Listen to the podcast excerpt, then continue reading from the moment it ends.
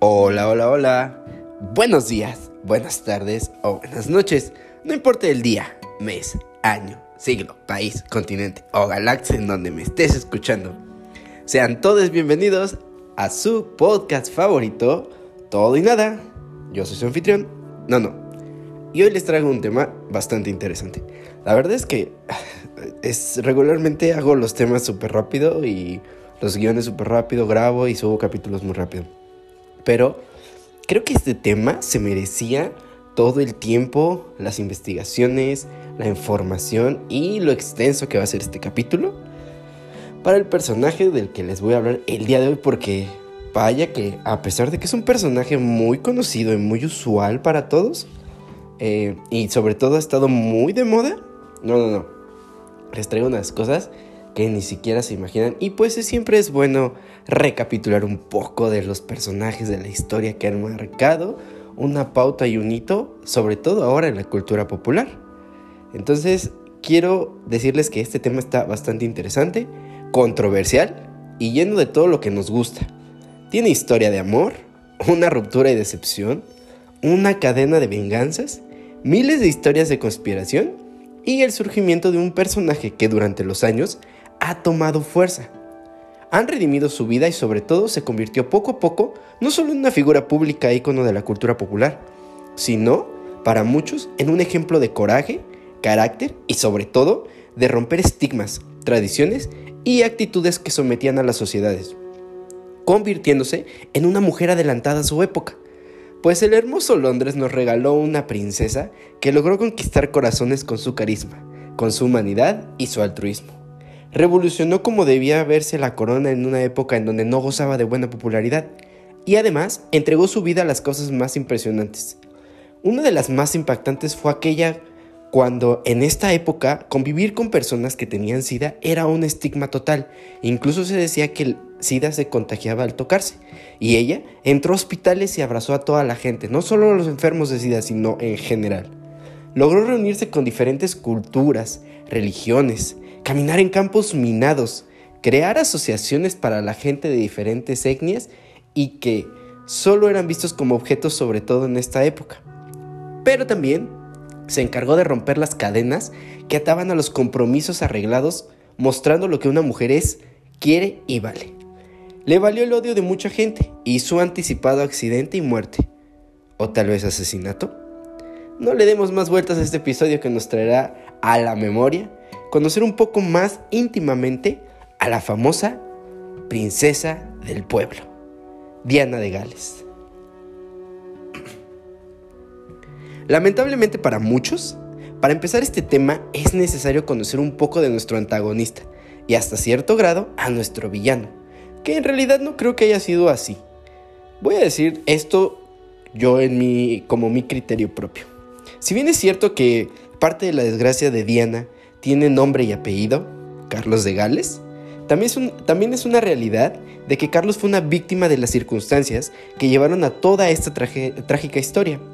Pues recordemos que él tenía claro quién era su verdadero amor, mucho antes de que Diana apareciera, pero ante los impedimentos de la corona británica y más específicamente de su madre, la reina Isabel II, Carlos tuvo que tapar las apariencias, teniendo que elegir a una sustituta de lo que representaba Camila. Y esa fue Diana. Sabemos que Carlos no actuó de la mejor manera, pues pudo haber sido diferente. Sin embargo, no busco que veamos a Carlos como algo fantástico y le quitemos su parte de culpa. No, no es así. Más bien, quiero que entendamos en qué posición estaba también él y cada uno de nuestros personajes, y cómo es que cada cosa, una tras otra, detonó lo que ahora conocemos como los accidentes de la princesa Diana. Pero, entonces, Carlos de Gales, o Charles Phillips Arthur George, nació en Londres el 14 de noviembre de 1948. Es el hijo mayor de la reina Isabel II del Reino Unido y de su esposo el príncipe Felipe de Edimburgo, y por tanto, obviamente, el heredero al trono del Reino Británico, así como de los reinos de la Comunidad de Naciones. Como heredero, recibe el título oficial de Duque de Cornwall en 1952 y desde 1958 el del Príncipe de Gales. Además de los títulos históricos de Duque de Rothensal, el Conde de Carriet, Barón de Renfrew y Señor de las Islas, Duque de Edimburgo. tras la muerte de su padre y conde de Chester. Es el heredero presumptivo de mayor duración en la historia de la monarquía británica, o sea, el que más tiempo sigue esperando a ser coronado como rey, actualmente con 69 años y 339 días, habiendo superado a su tatarabuelo Eduardo VII, quien asumió el trono con más de 59 años de edad y además es el segundo heredero legal más longevo de la historia, solo superado por Sofía de Palantiano, quien era, un, eh, era de, eh, eh, perdón, hija de Ana de Gran Bretaña. Carlos nació en el Palacio de Buckingham y fue el primer nieto de los reyes Jorge e Isabel. Se educó en las mismas escuelas que su padre y asistió a clases en Australia. Tras graduarse con un título en artes en el Trinity College, sirvió en la Marina Real Británica en 1971 y 1976. En 1981 contrajo matrimonio con la noble y aristócrata Lady Diana Frances Spencer, con quien tuvo dos hijos, Guillermo de Cambridge y Enrique de Sussex. En 1996 se divorció tras un publicitado escándalo de infidelidad de su parte. Diana perdió el tratamiento de Alteza Real, pero conservó el de Princesa de Gales. Al año siguiente, obviamente sabemos que la princesa Diana va a morir. En 2005 se casó por segunda ocasión, ahora sí, con Camila Sanz o anteriormente Parker Bowl, quien fue su amante durante todo el matrimonio con Diana. Bueno, conociendo ya un poco de nuestro antagonista, vamos a entrar de lleno a hablar de nuestra protagonista y conozcamos más de toda su fascinante historia. Diana nació en la nobleza británica y creció en Sandringham, cerca de la finca de la familia real.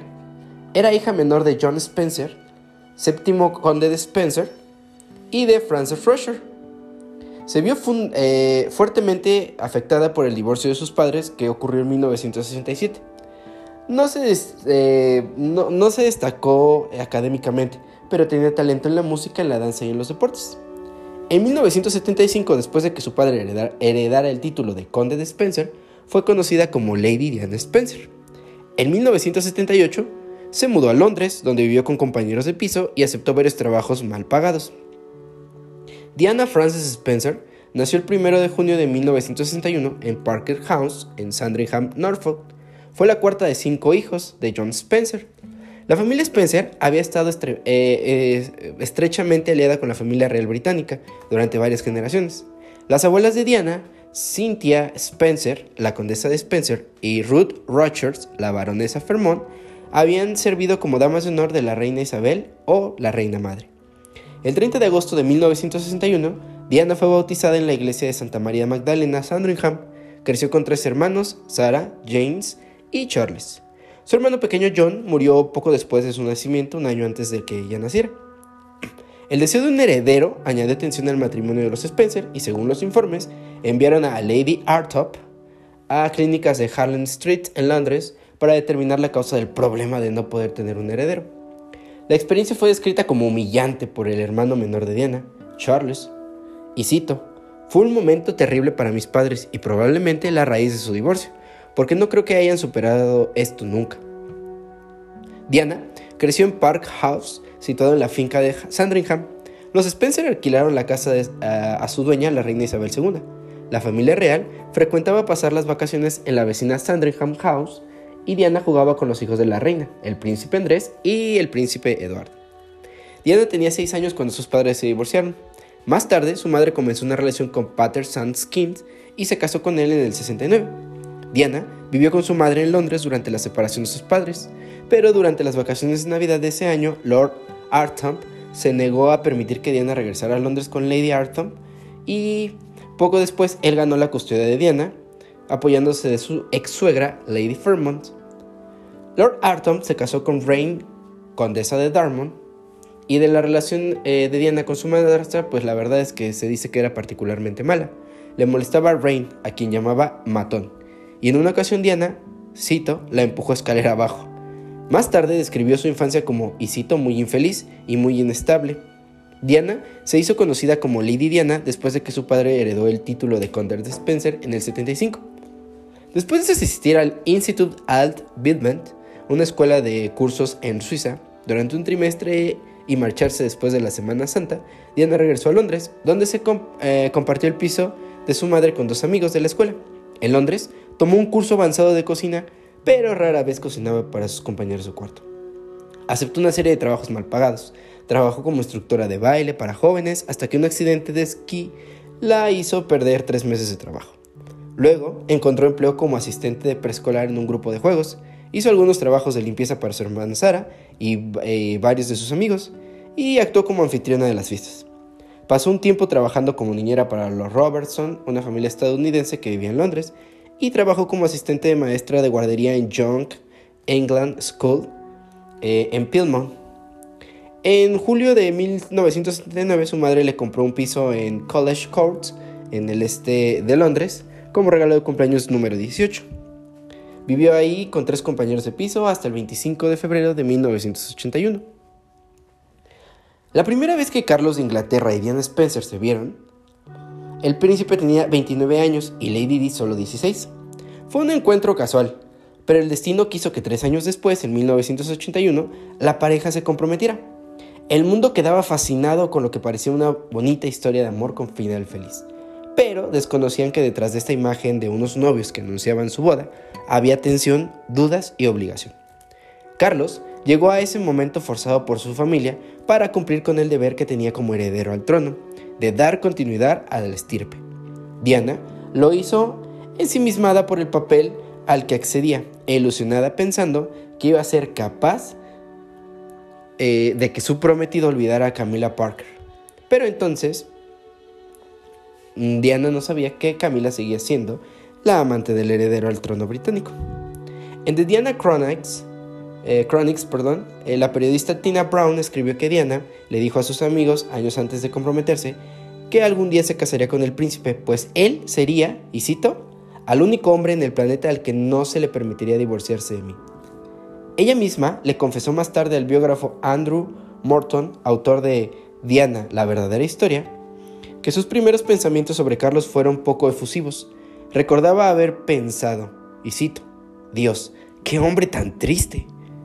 Diana también reveló lo difícil que fueron esos primeros días, lo difícil de salir con un príncipe, y cito, no era eh, consistente con su cortejo. Me llamaba todos los días durante una semana y luego no me hablaba durante, durante tres días. Muy raro, pensé. Bien, bueno, él sabe dónde estoy, si me quiere. La emoción cuando solía llamar era inmensa e intensa. Las otras tres chicas de su piso se volvían como locas. Se equivocó en lo del divorcio, pero acertó en todo lo demás. Tras un breve noviazgo de solo seis meses, en el que se vieron muy poco, eran casi unos desconocidos cuando el Palacio de Buckingham anunció hace ahora 40 años su compromiso. Y cito, con placer la reina y el duque de Edimburgo anuncian el compromiso de su amado hijo, el príncipe de Gales, con Lady Diana Spencer, hija del conde Spencer y la honorable señora Shan Kent. Decía el comunicado oficial del 24 de febrero del 81. Diana y Carlos de Inglaterra posaron en los jardines del palacio. Ella vestía un traje azul que hacía juego con el anillo de brillantes zafiros que había elegido y lucía en su mano como señal de compromiso. Ese mismo que convertido en una leyenda más tarde llevaría Kate Middleton en su boda. Luego, la pareja concedió una entrevista a la BBC. En ella, Carlos desveló que había hecho la pregunta solo tres semanas atrás.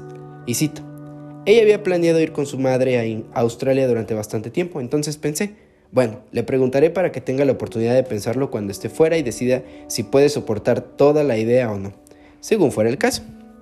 Sin embargo, Diana dijo que sí, de inmediato. Cuando se le preguntó a Diana cómo haría frente a su papel, respondió, y cito, bueno, naturalmente es bastante abrumador, pero espero que no sea demasiado eh, difícil y con el príncipe Carlos a mi lado no puedo equivocarme. Recordemos que Carlos tenía 29 años y estaba saliendo con su hermana menor Lady Sara antes de, eh, de enamorarse de perdidamente Diana. Hubo varias ocasiones en las que eran invitados en fines de semana en lugares campestres y ahí fue en una de esas visitas donde Diana vio a Carlos jugar polo y fue cuando se, se interesó bastante. La relación progresó cuando la invitó a bordo del yate real Britannia para un fin de semana de navegación a Cowes. A esto le siguió una invitación a Balmoral. Esto fue antes de la, del compromiso como tal y es un punto muy interesante. Eh, para los que Ah, ya vieron la serie de The Crown de, en, este, en Netflix que habla justamente de la historia de la familia real.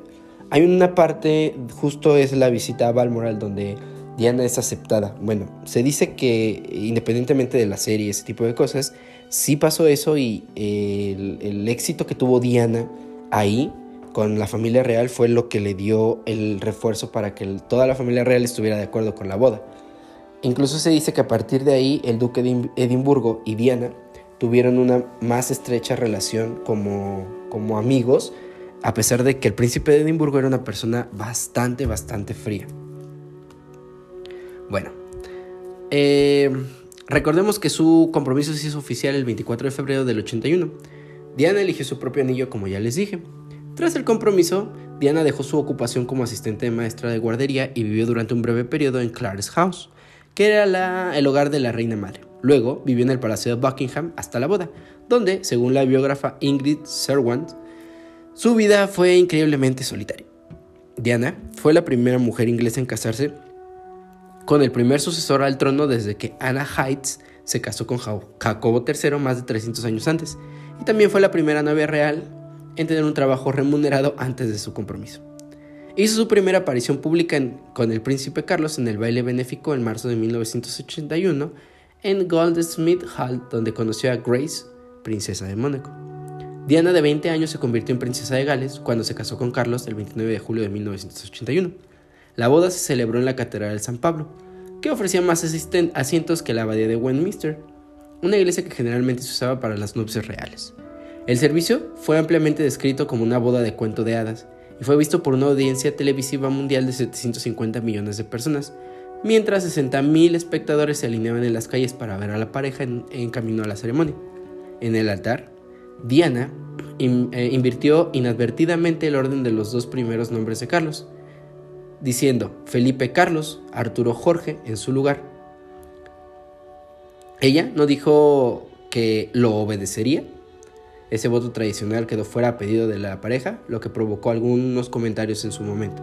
Diana usó un vestido valorado en 9.000 euros, equivalentes a 34.750 en la actualidad, con una cola de 25 pies o 7.62 metros. Eso es más o menos el tamaño de la famosa cola de, Diana. Y Aquí ya nos estamos metiendo, vamos un poquito acelerados porque hay que conocer un poquito más de la, de la historia de Carlos. De, perdón, de la historia como tal de, Diana. Eh, la verdad es que todo el asunto de la boda fue un escaparate bastante, bastante grande. Y fue también una situación en la cual este, los dos, tanto Diana como Carlos, sobre todo Carlos, estaba estaba bastante presionado, pues su historia de amor fue todo menos feliz, y esa era la realidad que solo una boda como aquellos pudo apagar. La Catedral de San Pablo fue el escenario perfecto, como ya les dije, pero ese día Diana fue quien acaparó todas las miradas.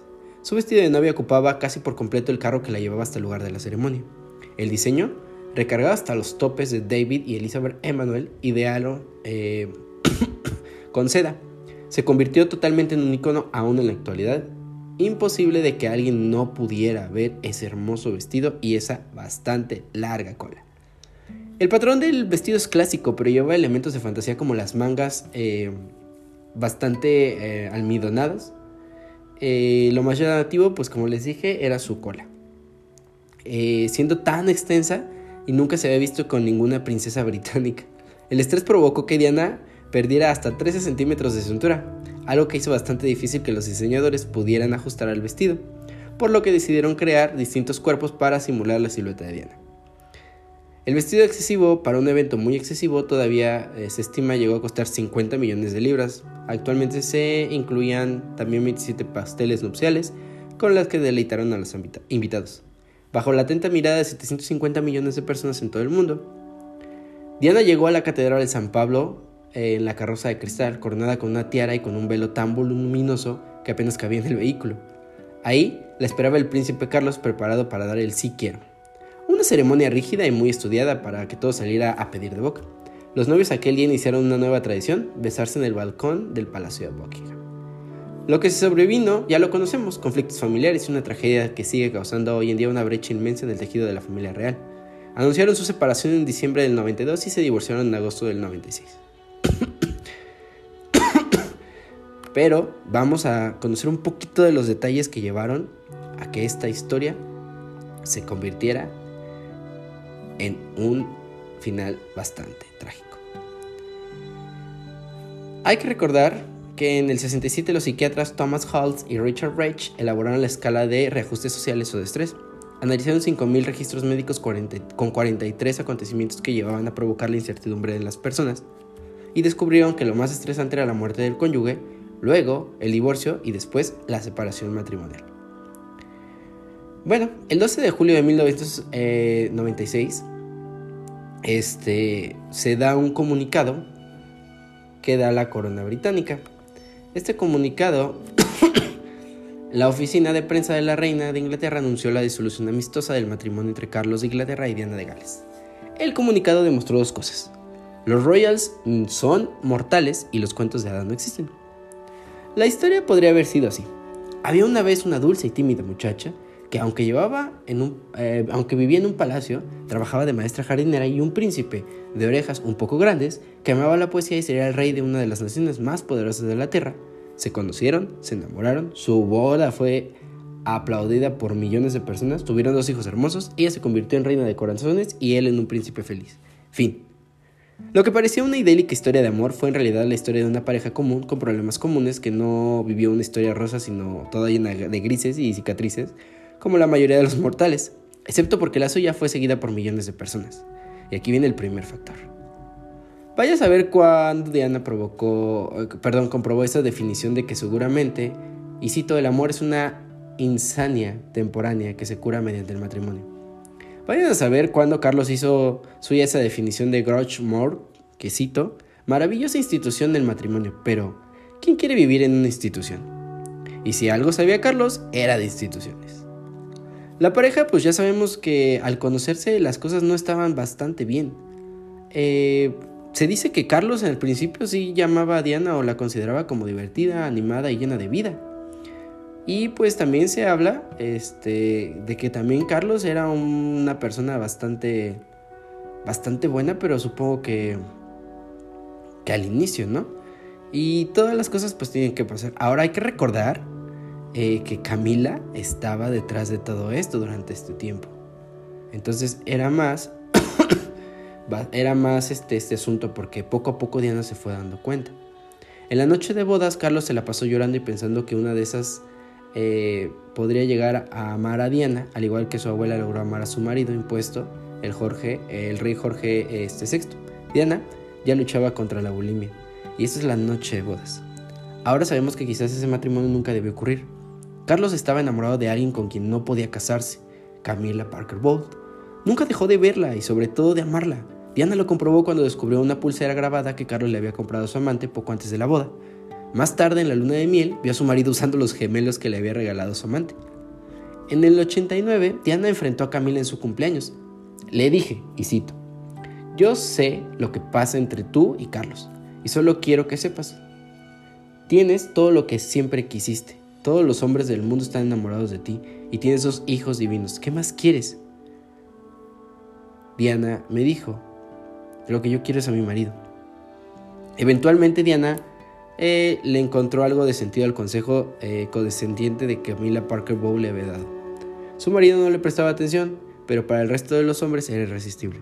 Era profundamente insegura y estaba en una permanente busca de amor. Ese eso totalmente dominó su vida. En el 86, con su matrimonio hecho pedazos, tuvo su primer romance con el instructor de equitación James Hedwick, que duró 5 años. También tuvo eh, algunos eh, romances con Oliver Hobbs y con el vendedor de autos James Gilwick. Encerrada en su propio laberinto a cinco meses de casarse y embarazada, Diana se arrojó, de las escaleras de Balmoral. Y cito, en el fondo yo sabía que no iba a perder el bebé porque cuando me tiré cuidé mi vientre en las manos. Pero a Carlos no le importó nada y se fue a cabalgar. Volvió horas más tarde y estuvo totalmente indiferente, absolutamente indiferente. Cinco años después, desesperada porque su marido no le prestaba atención, tomó un cuchillo y se lo clavó en el pecho y las piernas. Y cito, necesitaba descansar y que me cuidaran, que me mimaran un poco. Necesitaba que entendieran mi calvario y todo lo que estaba sufriendo. No soy una malcriada. Fueron desesperados intentos de pedidos de ayuda. y eso se lo contaría más tarde Diana a su biógrafo Andrew Morton. En 1994, Lady Di usó en la gala anual de Vanity Fair un, vestido que se le conoce como el vestido de la venganza. Un striplers al cuerpo de seda negro que le mostraba elegante, sensual y empoderada. Carlos había confesado por televisión lo que para ese momento ya era un secreto a voces, que le había sido infiel con Parker Wow. La transmisión era un intento para acercar al príncipe a la gente y que su versión ganara algo de simpatía frente a la arrolladora popularidad Diana, la princesa del pueblo, la cual todavía no tenía este mote, porque este mote se lo va a dar la reina Isabel en su funeral. Pero resultó todavía peor para su imagen, porque durante la entrevista el presentador le preguntó si durante su matrimonio le había, sido eh, fiel y leal a su mujer. Carlos respondió, sí, hasta que todo se rompió irremediablemente y los dos tratamos. Un año después, todo este desastre seguía. 23 millones de británicos escucharon a Diana contar en la BBC. Bueno, en este matrimonio éramos tres, así que estaba un poquito concurrido. En esa charla también habló por primera vez en público sobre sus trastornos alimenticios y sobre su dolor por la relación de Carlos y Camila. Dijo que no creía que el padre de sus hijos tuviera lo necesario para adaptarse a las demandas de ser un rey, pero que no quería divorciarse. Su suegra, sin embargo, la reina, tenía otras ideas. Los trapitos al sol del desavenido matrimonio de su hijo ya le habían hecho demasiado daño a la credibilidad de los Windsor. Lo consultó con el arzobispo de Canterbury y les escribió una carta a cada uno de los príncipes de Gales, Gales, ajá, instándolos a que se divorciaran cuanto antes. Recordemos que no era popular eso de divorciarse. Algunos políticos señalaron que la separación podría significar el fin de la monarquía del Reino Unido y que la familia real había oprimido el botón de su propia destrucción. Isabel fue inflexible. Había que terminar cuanto antes el cuento del heredero y la princesa, casi perfecto. Un príncipe infeliz al que su esposa le era infiel daba una imagen muy débil para la corona, pensó como reina. Pero, ¿qué pensó como madre? No lo sabemos. Ese 12 de julio, unos días antes de cumplir el decimoquinto aniversario de su boda, se anunció la separación amistosa. Diana perdía el tratamiento de su Alteza Real y su despacho en el Palacio del Príncipe en St. James, pero les conservaba en Kingston. Ambos compartirían la custodia de sus hijos, William de 14, heredero del trono, y Harry de 11, que seguía viviendo con ella. El acuerdo también establecía que Diana seguiría siendo parte de la familia real, por lo que de vez en cuando recibiría invitaciones de la propia soberana para asistir a eventos públicos eh, de índole, pues sí, de índole de la, del grado que tenía, ¿no? Eh, además de eso, eh, le permitió conservar todas sus joyas, se le indemnizaba con 17 millones de libras y se le otorgaba una pensión anual de 40 mil libras. Así que digamos, digamos, digamos que como tal, pues ah, se buscó eh, que todo fuera como lo más este, tranquilo para todas las partes, porque pues la verdad es que estaba siendo desastroso. Y sobre todo en esta época en donde la, como les decía, la, la corona británica no gozaba de, buena popularidad. Entonces, imagínense lo que estaba pasando en la vida de los royal, sobre todo de la reina, eh, al momento de que todo esto estaba ocurriendo. Ahora, el divorcio tuvo una consecuencia inesperada. A partir de las experiencias de Carlos, muchos millonarios empezaron a firmar acuerdos prenupciales para determinar qué pasaría con las fortunas y los hijos en común en caso de divorcio. Hasta Máxima de Holanda estampó su firma en un documento de este tipo. Según los periódicos, eh, perdón, según los periodistas Soledad Ferreri y Álvarez Guerrero, la Argentina perdía la custodia de sus hijas en caso de divorcio y recibiría una pensión de casi un millón de dólares anuales. Bueno, el acuerdo final entre Carlos y Diana se concretó el 28 de agosto de 1996. Un año más tarde, el 31 de agosto del 97, la princesa moría cuando el auto en el que huía de los paparazzis junto a su pareja Dodi Alfayet se estrelló en el puente del Alma. Y entonces vamos a brincarnos a lo que pasó esa noche de ese fatal accidente. Porque tenemos que irnos a saber qué fue lo que pasó realmente. Bueno, ya sabemos que Carlos y Diana estaban totalmente separados, que no tenían ningún tipo de relación, y Diana ahora estaba formalizando una relación con el hijo de un famoso, este, de un famoso árabe eh, millonario, que era Dodi Al-Fayed.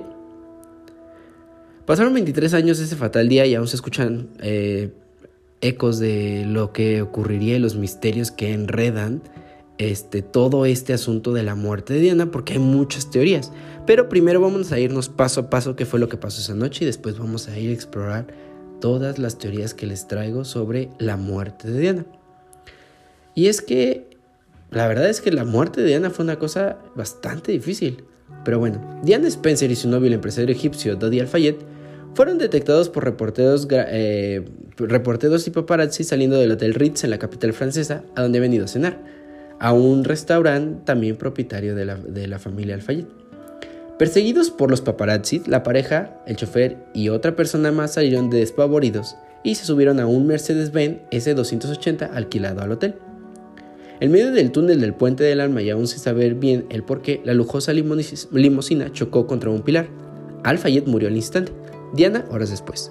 El conductor, que según las pericias manejaba una velocidad aproximada de 150 kilómetros, había ingerido un cóctel de alcohol y fármacos. Solo el guardaespaldas que viajaba en el asiento del acompañante salvó su vida.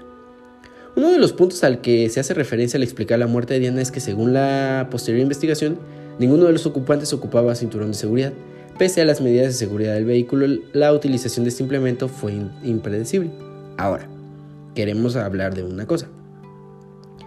Aquí hay muchas teorías. La versión oficial es que tras los paparazzis eh, y el venir tomado el conductor, la luz de los flash y demás, fue lo que provocó el accidente y Diana murió pues prácticamente horas después. Eso es lo que sabemos o es la teoría oficial de lo que pasó de lo que supuestamente este, fue como tal la muerte. pero hay bastantes teorías que les traigo para explicar qué fue lo que pasó con la verdadera muerte de Diana. Y es como les dije al inicio, la verdad es que no sabemos cuál es la verdadera historia, porque todo el mundo habla de una historia diferente, que si las mataron, la, mató la corona, la mató el mismo Carlos, la mató el papá de Dodi Alfayet, eh, la mataron los gobiernos, la mataron mucha gente, incluso se cree que hasta fue un, suicidio de Diana.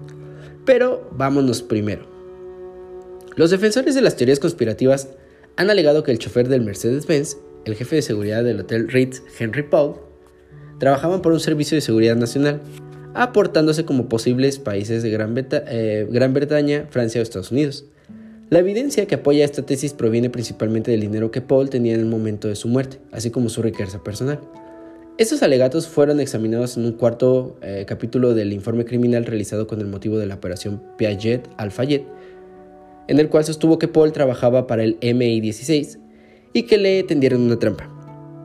Aunque la investigación no halló finalmente ninguna prueba de que el chofer trabajase como agente de seguridad nacional, pues esta teoría sigue viva. Ahora, otra teoría pone en duda la fiabilidad de los análisis de sangre llevados a cabo, según los cuales Paul ingirió alcohol antes de ponerse al volante.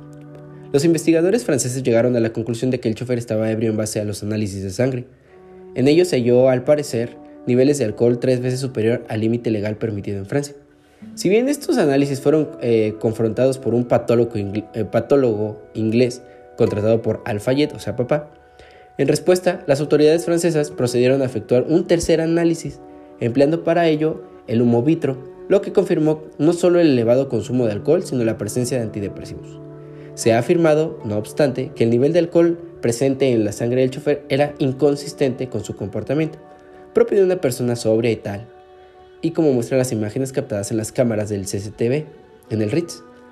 Poco antes del accidente, el profesor Robert Fart, patólogo forense, declaró que una persona tan acostumbrada a beber como Paul, quien poseía una elevada tolerancia al alcohol, sería capaz de permanecer más que sobria de lo normal.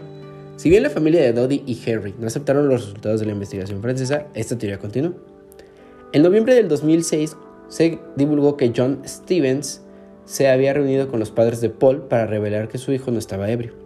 Previo a la aparición de Stevens en la investigación, una fuente cercana al varón afirmó que esta discrepancia podía explicar en base a que el comisario había tomado la decisión de ser considerado con, con los padres de Paul, de edad avanzada, hecho que el juez Scott Baker sugirió como una creíble duración en sus comentarios.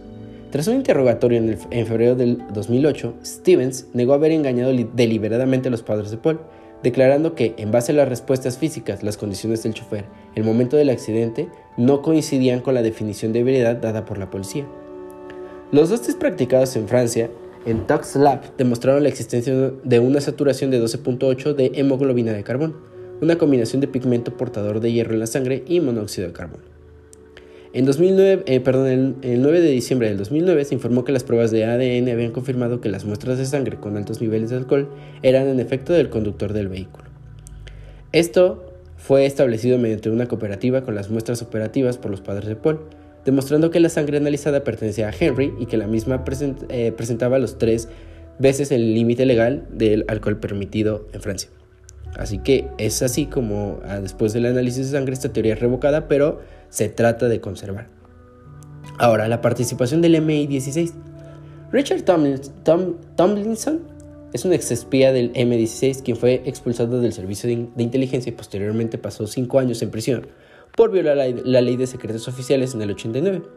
Efectuó una declaración jurada durante la investigación francesa en el 99 en la que afirmaba que el MI-16 estaba involucrado en el accidente, sugiriendo que el servicio de, seguridad poseía documentos que podrían resultar de gran eficacia al juez eh, Stephen.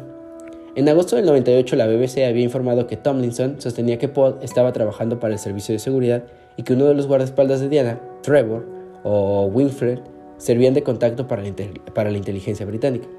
Tomlinson acusó al M16 de haber estado monitoreando a la princesa antes de su muerte informó a Mohamed Al-Fayed de que el chofer era agente del servicio de seguridad y manifestó que el accidente guardaba similitudes con el plan de asesinato del presidente de Serbia, Slovan Milosevic, en el 92, debido al empleo de una luz estratoscópica para cegar al conductor. El 13 de febrero del 2008, Tomlinson declaró en la investigación que tal vez sus recuerdos eran equivocados y que no tenía evidencia alguna de que Paul fuese agente del M16. Si bien en días eh, anteriores a, la sesión del juicio habían afirmado que el chofer proporcionaba información al servicio de inteligencia, mediante videoconferencia desde Francia, Tomlinson reconoció que tras un periodo de 16 y 17 años, no podía recordar específicamente si el documento que había visto en el 92 proponía el uso de una luz estrotoscópica de, eh, destinada a provocar un accidente de tráfico y causar la muerte de Molotowski. Si bien este método había formado parte de su entrenamiento en el M16, la mencionada constituía una propuesta detectada en el 93 para asesinar a otras destacadas figuras de Serbia. Una persona anónima informó que el M16 no poseía ningún archivo ni de Diana ni de Dodi y que no había ningún plan que los involucrase. La investigación concluyó con la desestimación de las acusaciones de Tomlinson, el cual fue arrestado por las autoridades francesas en el 2006 para, eh, como parte de la investigación en torno a la muerte de Diana. Ahora, la relación con Dodi Al-Fayed. Una de las principales teorías aporta eh, aporta como culpable del supuesto asesinato la relación que tenía Diana con Dodi. Esta sostiene que Diana estaba embarazada de Dodi y que ambos tenían planeado comprometerse. El presunto rechazo por parte de la monarquía a permitir la entrada de una persona no cristiana a la familia real significaba que la relación con la madre del futuro rey de Inglaterra, con un musulmán egipcio, no sería tolerada. Desde el punto de vista de Mohamed Al-Fayed, al cual manifestó en el juicio con motivos de investigación del febrero del 2008, el príncipe Felipe de Edimburgo, Carlos de Gales, Sarah McCordack, hermana de Diana, y varios otros estuvieron involucrados en un complot para matar a la princesa y a su hijo. Por su parte, Jeffrey Epstein eh, sugirió varias teorías que apuntaban a que Diana había sido asesinada por los servicios de seguridad bajo órdenes del duque de Edimburgo. Un artículo del 98 publicado en The Daily Telegraph sobre las teorías conspirativas mostró presuntos vínculos entre el eh, el Departamento de Ejecutivo de Inteligencia y Al-Fayed, mientras que Francis Wynne informó el año siguiente que el portavoz de Al-Fayed había recomendado a los periodistas ponerse en contacto con Steinberg. Al-Fayed aseguró tanto en declaraciones a la prensa como en entrevistas para la televisión que su hijo había comprado un anillo de compromiso y que la pareja tenía previsto anunciar su futuro enlace el 1 de septiembre del 97, un día después del accidente. La operación Piaget consideró, no obstante, que un anuncio de semejante magnitud por parte de la princesa de Gales habría supuesto un acontecimiento de interés mundial y habría requerido una planeación significativa de la que no se halló ninguna evidencia.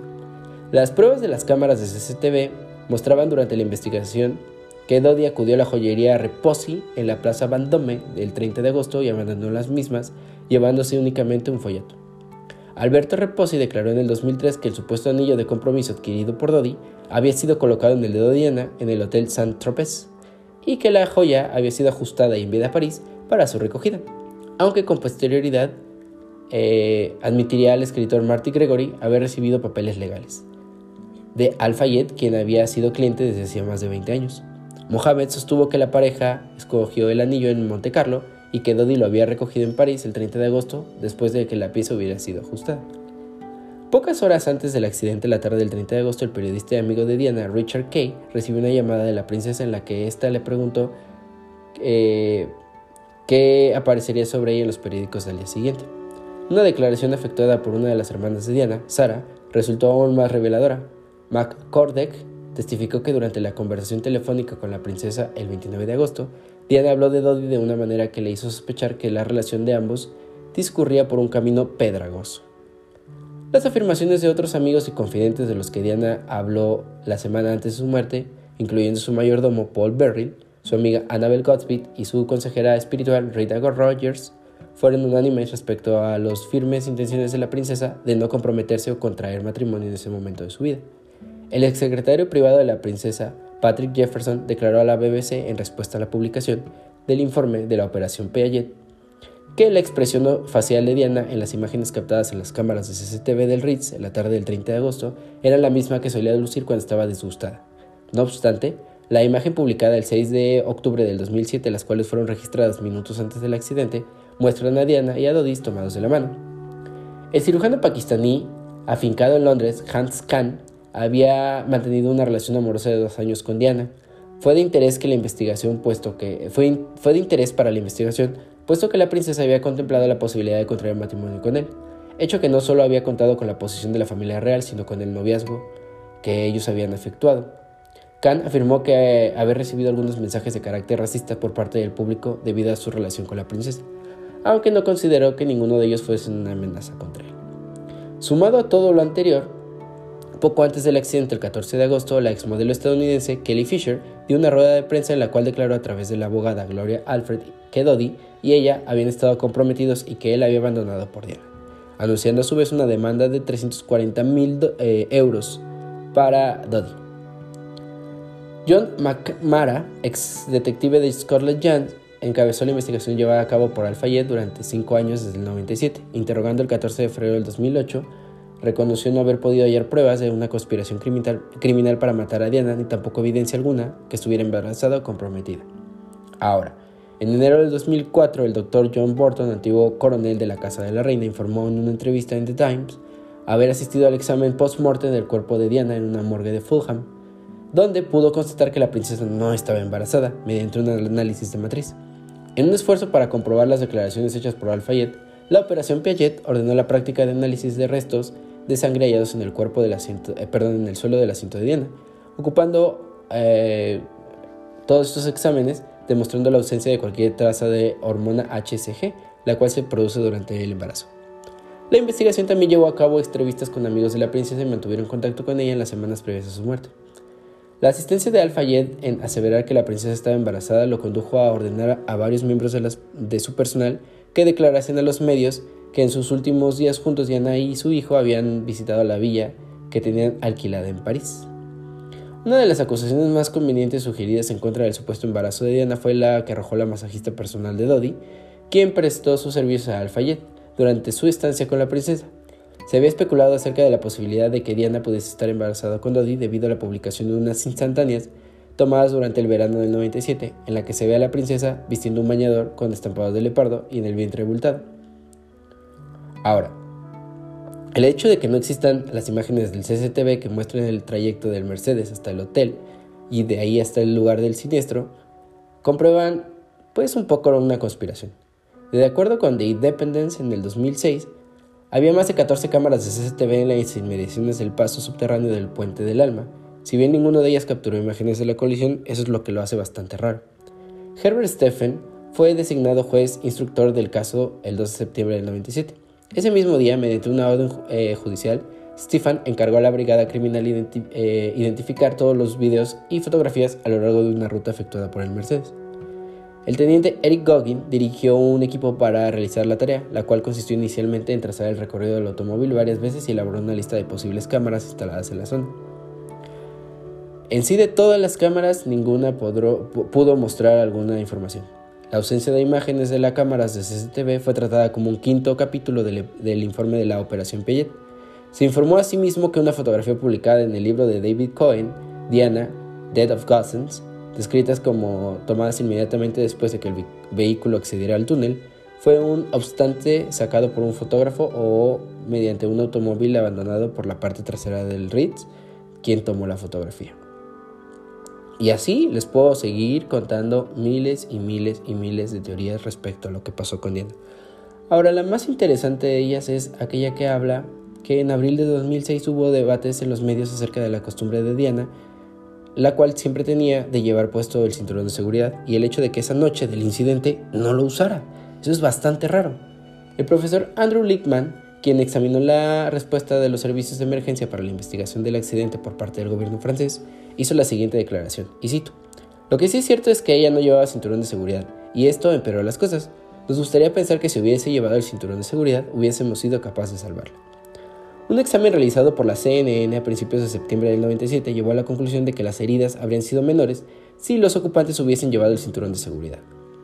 Un análisis de los restos del vehículo tras su repatriación a Inglaterra en el 2005 por un investigador forense del transporte eh, del Laboratorio de Reservas de Transportes, con 35 años de experiencia, descubrió que los cinturones de seguridad se hallaban en buenas condiciones de funcionamiento, a excepción de la de los cintos que ocupaba Diana. Tras varias consultas con investigadores franceses, se supo que esto debía declarar, eh, como una buena operatividad de los cinturones, pero como un caso extraño que el asiento de Diana no estuviera funcionando. Finalmente, el veredicto de las investigaciones británicas estableció que la ausencia de cinturón de seguridad causó o contribuyó con la muerte de Diana y de Dodi. La primera llamada a los servicios de emergencia fue registrada eh, a las 12 horas con 26 minutos. Si bien la ambulancia del SAMU que trasladó a Diana no llegó al hospital de Petit-Saptier hasta las 2 de la mañana, lo que dejó un margen de tiempo lo suficientemente amplio como para que surgieran sospechas de una conspiración. El periodo de tiempo transcurrido entre el accidente y la llegada del hospital comprende los siguientes hechos. El tiempo que necesitaron los servicios de emergencia para desplazarse hacia el túnel, el tiempo empleado por los bomberos para sacar a Diana del vehículo y el tiempo que duró el recorrido desde el lugar del siniestro hasta el hospital. Los agentes de policía Sebastian Dorsey y Lino Galandorklin fueron los primeros miembros del personal de emergencia en llegar hacia las 12.30 de la noche, siendo alcanzados por los sargentos Xavier Goodman y Philip Boyce de la Brigada de Bomberos de París. Alrededor de las 12.32, el doctor James Martin, especialista en anestésicos y cuidados intensivos y médico a cargo de la ambulancia del SAMU, llegó alrededor de las 12.40, siendo Diana sacada del vehículo a la 1 de la mañana, tras lo cual sufrió un paro cardíaco. Después de una reanimación cardiopulmonar, su corazón volvió a latir. Entrando a la 1.18 de la mañana, se le colocó en la ambulancia la cual abandonó el túnel a la 1.41 y llegó al hospital a las 2. Durante el trayecto aproximadamente de 26 minutos, eh, durante el cual se produjo una parada en el puente de Atzlit por orden del doctor Martino, debido a una caída en la presión sanguínea de la princesa Diana. La ambulancia pasó junto al Hotel Dieu, un hospital ubicado en la isla de Sit, el hospital eh, Patier-Sapie, y la decisión de llevar a Diana a este último fue tomada por el doctor Laquet, del Servicio de Control del SAMU, aquella noche, quien lo consideró como el doctor de Sori. El hospital de Petit Satie era el principal centro de recepción de pacientes con traumas múltiples en la ciudad, mientras que el Hotel Dieu no contaba con los equipos necesarios para tratar la herida de Diana. Al respecto, Leyat declaró, el Hotel Dieu en la isla de City está más cerca pero no estaba equipado con el equipo de cirugía cardíaca o equipos neuroquímicos o equipos entrenados para tratar los golpes que la princesa Diana eh, eh, tenía. La Jet también afirmó que el profesor Brutus Rupes, eh, quien estaba a cargo del servicio del Petit Saptier aquella noche, estaba particularmente capacitado para tratar todas las lesiones de Diana. Al-Fayed alegó que el cuerpo de Diana fue deliberadamente embalsamado poco después de su muerte con el fin de cualquier, eh, evitar cualquier examen post-mortem, eh, la cual arrojara un resultado erróneo. La operación Piaget comprobó el 31 de agosto del 97 eh, que ese día fue bastante caluroso en París. El cadáver de la princesa fue custodiado en una habitación vacía, adyacente a la sala de emergencias, donde había sido atendida en el Petit Satier, ya que la morgue se encontraba al otro lado de las instalaciones y a cierta distancia. Jean Mossier, embalsamador experimentado, creía que el cuerpo necesitaba ser embalsamado lo más rápido posible. Estaba previsto que las dos hermanas de Diana y el príncipe Carlos viesen el cuerpo la tarde del 31 de agosto antes de llevarlo al Reino Unido. El presidente Jacques Chariot y su esposa deseaban presentar también sus respetos ante el cadáver de Diana, lo que implicaba disponer un poco de tiempo para preparar el cuerpo, puesto que se le consideraba inaceptable que se le viese el cadáver en las condiciones en las que se encontraba. Ante esta situación, el personal del hospital decidió seguir adelante con el embalsamiento, contando únicamente con la autorización verbal de Martin Mortier, superteniente local de la policía, quien aseguró a Monsieur que todo estaba en orden. En las leyes francesas todos los documentos deben estar eh, completamente eh, rellenos por una persona específica y esta misma persona es quien autorizaba el embalsamiento de cualquier tipo de cuerpo. Esos documentos fueron correctamente eh, complementados, pero solo después de haberse llevado a cabo el proceso de embalsamiento. Dado este hecho, eh, dio lugar a sospechas en torno a los motivos del mismo. Las acusaciones sobre este proceso fueron realizadas pese a que el personal del hospital no tenía forma de saber si la princesa estaba embarazada o no, ya que una prueba de embarazo hubiese resultado irrelevante tras un accidente de coche. Y pues bueno, eso fue, esas son las teorías básicamente de Diana. Pero pues vamos entonces ahora sí al funeral. Pasó una semana para que la reina Isabel de Inglaterra diera sus respetos a Diana.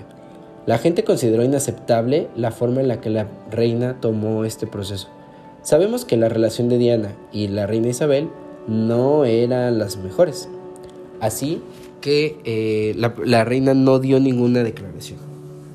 Pasó una semana y a la semana la reina apareció para dar sus respetos a Diana y fue donde se le da el famoso mote de la princesa del pueblo. Cuando la reina hizo esto, pues redimió un poco todo el malestar que el Reino Unido tenía tras eh, el silencio que la reina había dado este, ante la situación. El funeral de Diana fue un evento oficial eh, que se llevó a cabo el 6 de septiembre del 97 en la abadía de Westminster. 2.000 personas asistieron a la ceremonia, mientras que 32.000 32 millones de espectadores en el país presenciaron el evento por televisión, siendo esta una de las audiencias más altas del Reino Unido. Asimismo, se estima que 2.5 billones de personas alrededor del mundo vieron la retransmisión en directo lo que lo convierte en uno de los acontecimientos televisivos más importantes de la historia. Aunque en principio la familia real se negó a conceder a Diana un funeral de Estado, las muestras de afecto y dolor por parte del público británico obligaron al Palacio de Buckingham a tomar la decisión al respecto. El protocolo se caracteriza por la estricta rigidez, eh, estando los funerales con exequias de Estado reservados con carácter exclusivo para miembros de la Casa Real con rango de majestad o en su defecto, para gobernantes nacionales con especial relevancia.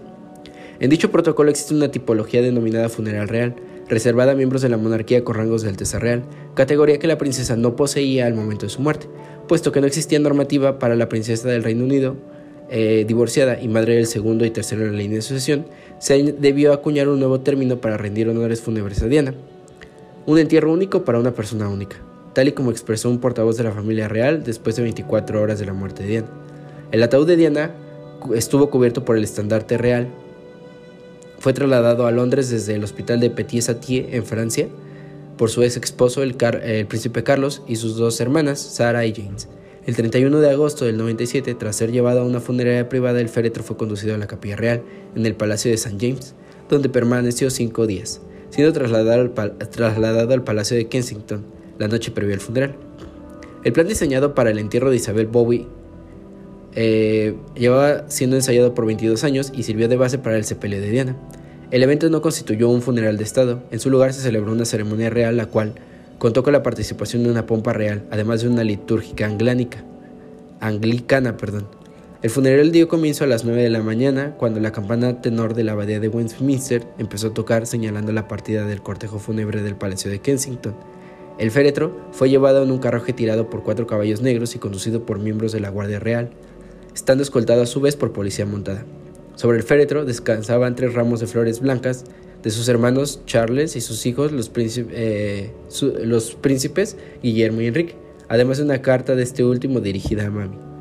Tras atravesar Hayden Park y llegar al Palacio de St. James, el príncipe Felipe de Edimburgo, Carlos de Gales, sus hijos y el hermano de Diana se unieron al cortejo fúnebre que desfiló detrás del féretro. Con 500 representantes de varias instituciones de caridad con las que Diana se había involucrado, también caminaron tras ella. Alastair Campbell revelaría posteriormente en sus diarios eh, que tanto el gobierno como la Casa Real temían por la seguridad del príncipe Carlos debido a que creía que podría llevar a ser atacado por la muchedumbre, motivo por el que se aseguraron que sus hijos lo acompañaran confiando en que la presencia de ambos junto a su padre evitaría esta agresión. El príncipe Guillermo describió la experiencia como una de las cosas más duras que jamás se había hecho, mientras que el príncipe Enrique mencionó que a un niño se le debería no se le debería de pedir hacer este tipo de cosas, lo que ellos hicieron. Sin embargo, Guillermo vio aquel acto como necesario para mantener el equilibrio entre deber y familia, sintiéndose Enrique muy contento de haber formado parte de esta procesión.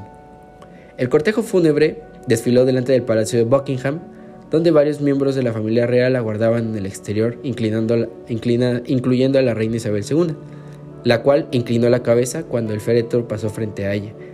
Más de un millón de personas se alinearon en las calles de Londres con varios, eh, con varios eh, arreglos florales, mientras dos pantallas instaladas en Heidi Park retransmitían el evento. La ceremonia oficial en la abadía de Westminster empezó a las 11 de la mañana y duró una hora y 10 minutos. La familia real colocó coronas de flores alrededor del ataúd en presencia de los ex primeros ministros John Mayer, Margaret Thatcher, James Callum y Edward Hines, así como el político conservador Winston Churchill, nieto del primer ministro Winston Churchill.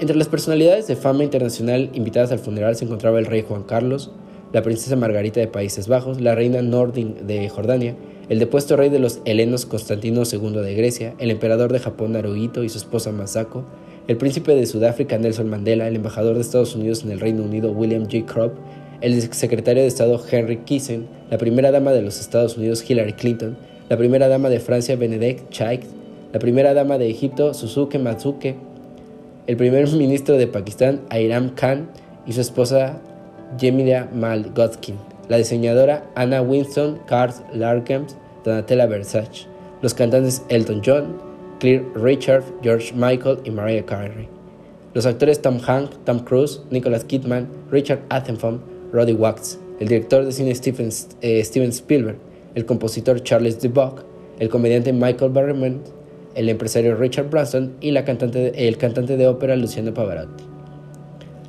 El primer ministro Tony Blair leyó un extracto de la primera carta de los Corintios. Por su parte, el arzobispo de Canterbury entregó toda la homilía completa. Durante la ceremonia, Elton John cantó Candle in the Wind en 1997, versión del tema homónimo especialmente reinscrito como homenaje a Diana, que era íntima amiga. Y de ahí, el entierro se llevó a cabo más tarde en este cerca del Palacio de Kensington, en una isla privada pequeña isla privada que tiene un lago muy bonito y es donde Diana fue enterrada. Personajes nacen y crecen todos los días. Ejemplos no se diga. Buscar encontrar en cada una de las sociedades personajes icónicos que además tienen una vida trágica hace que todos los días nos demos cuenta y busquemos relacionarnos con ellos. Ver a los Royal como unas personas comunes y corrientes que también son personas que sufren, que tienen muchas situaciones, pues también nos hacen ver que no están tan alejados de nuestra realidad. Diana, Diana fue un personaje lleno de carisma, pero fue una persona que para su época y para su tiempo no debe existir. ¿Por qué? Yo creo que en todas las situaciones existen momentos en los que las personas debemos de estar. Yo creo que ese no era el momento de Diana. Diana no fue valorada. Diana no fue considerada un elemento importante como lo vemos hoy en día. Diana fue víctima de las circunstancias al igual que Carlos y al igual que todos los personajes, de matrimonios arreglados y de muchas otras cosas. Tener ídolos, tener personajes que todos los días nos buscan representar para así ver cómo es que estamos relacionados unos con otros. ¿Tú qué piensas? ¿Crees realmente en la famosa teoría de que Diana fue asesinada? ¿O crees que realmente Diana fue víctima de una circunstancia llamada accidente. Gracias chicos, este es un episodio bastante largo, pero espero que les haya gustado. Les mando un fuerte abrazo y espero que este tema sea de su mayor agrado. Feliz inicio de semana, feliz inicio de día, no importa qué hora nos estés escuchando. Tómate las mejores vibras para salir adelante y triunfar. Te mando un fuerte abrazo y no olvides que este es tu podcast favorito, todo y nada, y yo soy tu anfitrión, no, no. Un abrazo muy fuerte a todos y hasta la próxima.